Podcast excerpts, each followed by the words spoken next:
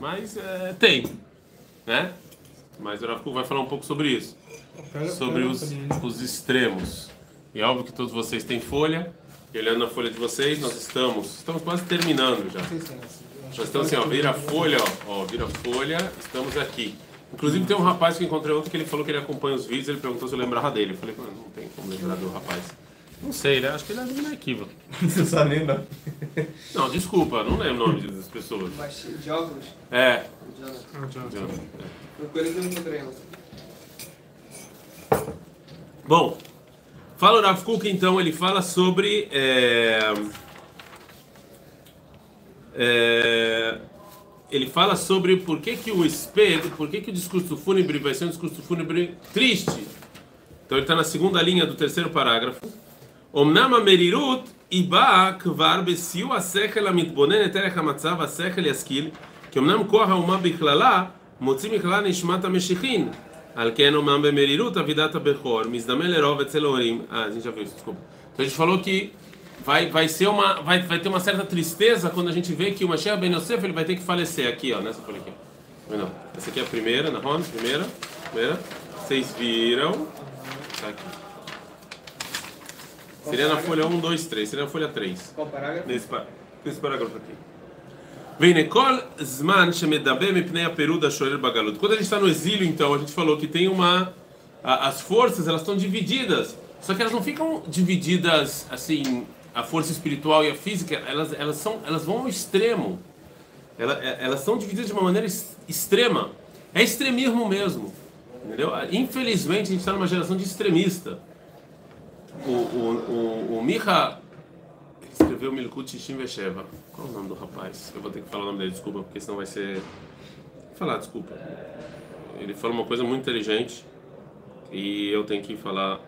Está escrito na Gemara que ah, que você fala. Ao meio da Barba Shemamrão e veio lá, lá, lá. Traz atenção para o mundo quando você fala algo. Quem escreveu foi o Mika, Miha Goodman, né? Esse Miha Goodman. Esse cara tem que ser um dos best-sellers, não? Ele, ele é um dos caras assim mais. O que, que ele fala? Por que, a gente tem uma geração de extremismo? Porque você hoje em dia é identificado com a sua opinião. Ok? Então, se alguém fala uma opinião diferente, você acha que ele está ameaçando a sua existência. Né? Então, é, aí vo- você, você tem uma identificação completa. Você acha que você é a sua opinião. Então, se eu venho contra a sua opinião, eu- você acha que eu estou indo contra a sua existência. Então, quando alguém fala uma coisa diferente de você, a sua reação não tem que ser esse cara não quer que eu exista. Não, a sua reação tem que ser de curiosidade. Alguém que pensa diferente de mim. Poxa, que interessante, eu quero saber por que, que ele pensa diferente. Vamos, vamos bater um papo aqui, eu quero entender por que, que você pensa diferente de mim. Por que, que sua visão é diferente? Essa deveria ser o nosso ponto de partida. Interessante, por que ele resolveu entrar no STF destruir tudo? Hã? Por que ele resolveu entrar no STF destruir tudo? Não ouvi. Por que ele resolveu tentar entrar no STF destruir tudo? Interessante. É, é. É, entendeu? É, ou seja, é, é, é uma coisa interessante. Agora, o Rav Kuk fala que isso acontece também com essas duas coisas, com o físico e o espiritual. Fecha a porta, por favor, Benjamin. A gente está tão, a gente tá tão, tão, tão, tão extremo que não só essas forças são separadas, e sim, Misha Neklatz leakbir et atzad aklali ba'umah na'aseh bevonotenu arabim tsar ve'oyev latorah ulekium mitzvot. O cara, quando ele quer o nacionalismo, ele imediatamente vira inimigo da Torá e da mitzvot. Imediatamente.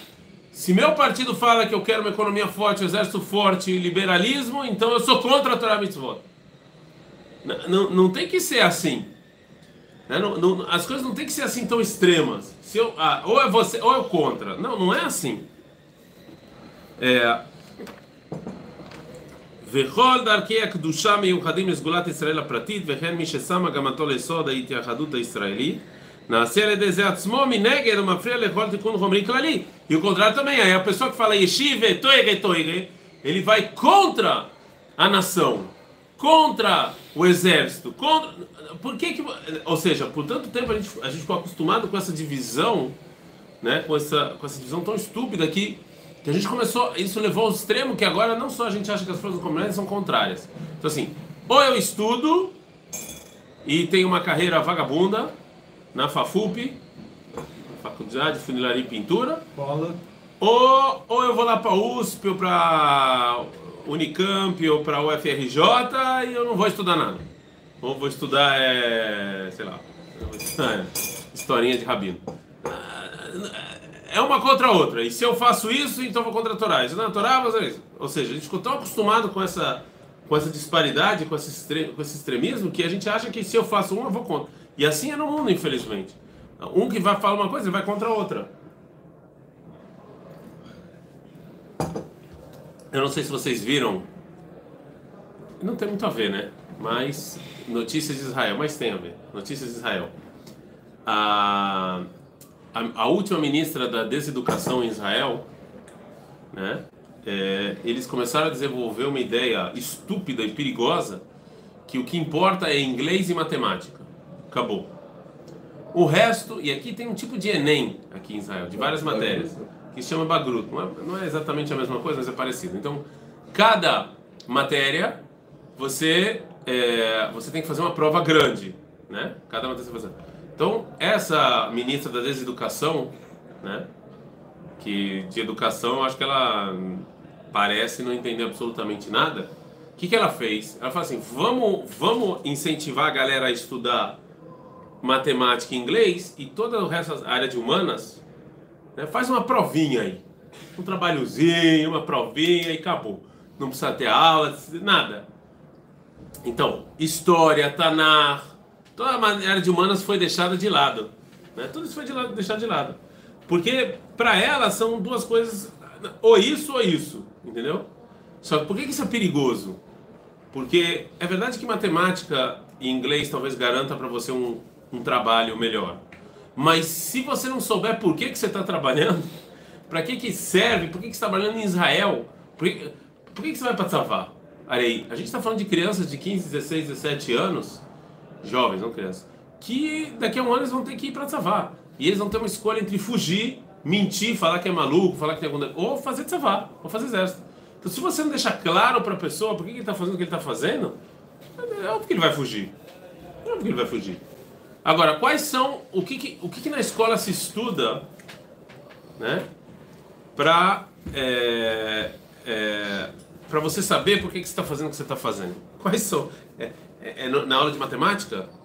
Na aula de matemática, o professor para e fala: pessoal, vamos agora aqui entender profundamente como chegamos aqui. Como chegamos no 2 vezes 2. É isso que ele faz? Ele está um pouco se lixando. Ele vai, manda ver e vai embora. Equação, francês, é o problema de vocês. Inglês, é problema de vocês também. Agora, são as humanas que, que nos dão significado, que nos mostram o que a gente está fazendo aqui. E essa ministra da deseducação fez isso aí. É, é parecido com o que eu estou falando, que parece que uma coisa ou outra. Né? Você, é difícil as pessoas conseguirem juntar as coisas. Fala, não, óbvio que, óbvio que matemática é importante. Mas história também. Óbvio que inglês é importante, mas Tanakh também. Você não pode tirar isso. Você tem que dar a mesma importância para os dois. Você não pode falar que um é mais importante que o outro. Eu não estou falando, ah, então tá, ah, então você acha que filosofia é mais importante? Não. Os dois são importantes. Mas quando você faz uma reforma dessa, você dá. O aluno não é idiota, ele sabe muito bem que. Né, quando você faz um trabalhozinho aí, acabou. Ele sabe o que, que. Entendeu? Então, assim, é, é, é, meio vergonhoso essa história. É meio vergonhoso. Mas é isso que o Rafa está falando. A gente acha que são coisas que. Nós, o ser humano tem muita dificuldade de entender que, que que ideias se complementam. E o Rav Kuk falou que o exílio piorou, o exílio deixou a gente mais extremo ainda. É, também não tem, não tem outro extremo que teve um partido que disse que matemática e inglês não é importante? Não teve um negócio desse? Eu não conheço, mas, mas você vê isso no mundo Haredi. No mundo Haredi é só é, Torá. É, é só Torá. É, só Torá, só Torá, só Torá, só o dia inteiro. Não dá pra fazer isso ou também. É, ou é um é outro. Ou é um é, é isso que eu tô falando, ou é um ou é outro. Mas será possível que as pessoas são tão tontas e não entender que os dois são importantes? Entendeu? Ah, você não acha o Torá mais importante? Eu acho, mas isso não quer dizer que o outro não é importante, entendeu? Matemática não é importante. Óbvio que é. Entendeu? Óbvio que é. Tá bom, estuda um pouquinho mais de história. Sério? Okay. Mas, mas incomoda essa, essa, esse dualismo, as pessoas não conseguem entender que tem coisas importantes na vida, tem várias coisas Parece que a pessoa não come sanduíche na vida. Tipo, achei mais gostoso que o pão. É, é, exatamente. Você come o sanduíche inteiro ou você come o pão? Você não come pão. Come pão, depois carne, depois alface, depois tomate, depois ketchup. Não é a mesma coisa. Você comeu usando esteira, é verdade. Não tinha pensado assim. Mas é isso que o Rafa está falando. As coisas não são contraditórias, elas não são, elas não, vão, não são inimigas. Entendeu? Não são inimigas. Dá, dá muita. Não é raiva, dá triste, é triste ver um negócio desse. Então, é, שעל ידי זה מעבר מזה נעשה פרצים ומעבר מזה מתגלה חולשה בעצבות ודיכאון לב. אמנם אחרי הניסיון האחרון של סיבת מניעת קיום של משיח בן יוסף, התבוננו הכל שבאמת אין כאן כוחות מתנגדות ושראוי לה- להיכנס הכל בחוברת אחד ולסדר דרכי הנומה באופן שכל אשר קראו לכללי יהיה בסיס לשחרור הישראלי המיוחד. Depois que o Mashiach ben Yosef vem e fala a nação é importante e ele falece, esse é o choque que o povo judeu precisa para entender que não tem contradição. Que a gente precisa do Mashiach Ben Yosef. A gente reclamou, os caras da Torá reclamaram dele, falaram mal dele, falaram que ele não servia para nada. Mas depois que ele fez o que ele fez, a gente fala, não, precisa. Depois que ele faleceu, a gente viu que a gente perdeu, precisa. Precisa. Que nem foi a história de Yosef. Entendeu? Os irmãos vão lá exocrinam ele pra caramba, depois os, os irmãos, quando ele é, farol, ele é esse rei, ficam lá dizendo que ele é malvado, e depois quando ele Ex- mostra que tudo certo. Exatamente. Depois que você vem, aparece, e fala, ah! A gente viu que a gente perdeu. É muito parecido assim. Não tem como uma pessoa que estuda história, depois, com o advento, com o advento do, do, de Herzl e da Segunda Guerra Mundial, não tem uma pessoa com o mínimo de inteligência falar que o povo judeu não precisa de uma nação. Não, não dá, não, não tem nem discussão. Não dá Sim. pra nem, nem debater o negócio. o Sempre- cara que fala um negócio desse e fala, olha, não, não dá. Sempre que teve sem nação, como a gente, como você tinha falado, o povo sempre foi dizimado. Mas é que a gente nunca teve a nação, essa ideia nunca veio, entendeu? Então a gente falava, é, é assim. Agora, depois que aconteceu o que aconteceu, fala, então, quando o Mashiach Ben ele morre, o choque é tão grande que a gente vê o que a gente perdeu, que a gente que vem essa a gente vê não, não, não é contradição. São ideias que podem andar juntos. Você pode estudar matemática, estudar Torá e tá OK. Você pode ter uma, um exército forte e ter yeshivot. Tá OK. Você pode, não são ideias contraditórias, né? ותהיה ההכרה בחיסרון ההצטרפות משני הצדדים, בין מן הנוטין אחרי החומריות הכללית ובין הנוטין אחרי החומריות הפרטית. על כן, יהיה המספד גדול מבית צדדים, שיכירו שיש טעות ביסוד הנטיות, שהן בנויות להיות מתאחדים, וכל כך גרמו פי כולם דומה לפולד, ולחבל לאיש שמעשה הורהו. או. E, então veio o Rav Kuk e fala, e dá- e aí eu vou entender que a nação sem a Torá ela é falha, e a Torá sem a nação ela é falha. E aí o, dis- o- o discurso fúnebre a tristeza, a, a, a veluto, como se fala veluto? A, a- O- o luto vai ser duas vezes, por duas coisas. Primeiro, pela pessoa que a gente perdeu, e segundo, pela estupidez histórica que a gente achou que uma força era contraditória à outra. O luto vai ser tão grande por dois motivos. Um, perdemos uma pessoa importante. E segundo, olha que bobo que a gente foi. Por anos a gente guerreou contra essa ideia. E agora a gente entende que essa ideia é necessária. Olha quanto tempo a gente perdeu. Quanto tempo a gente perdeu batalhando à toa. Ao contrário, se a gente tivesse pensado nisso antes, talvez a Torá também ia ser diferente. A Torá também ia ser. é, é, certo? Também ia ser outra. Então, agora o Rav vai entrar no Ahav, que era todo esse discurso fúnebre grande que a gente falou, está relacionado a Ahav. Então eu vou parar por aqui e vou dar uma liçãozinha de casa para vocês para a aula de amanhã. Amanhã não tem Lift, você tem um novo grupo chegar. Continua. A, qual é a aula para vocês também que estão assistindo e para vocês aí que estão aqui? É estudar quem foi a Rav. Certo? Quem foi a Rav? Porque o Rav Kuk explicou por que, que o discurso fúnebre do Mashiach Ben Yosef vai ser tão grande. Certo? Ok? Agora, por que, que isso está ligado com o rei Ahav, que a gente viu lá no início? Vai lá, pesquisa, faça umas pesquisas rapidinha. Eu acredito que tem até na Wikipedia em português, ainda que eu acho que o nome dele não vai ser Ahav. Caplan, Caplan. Deve ser.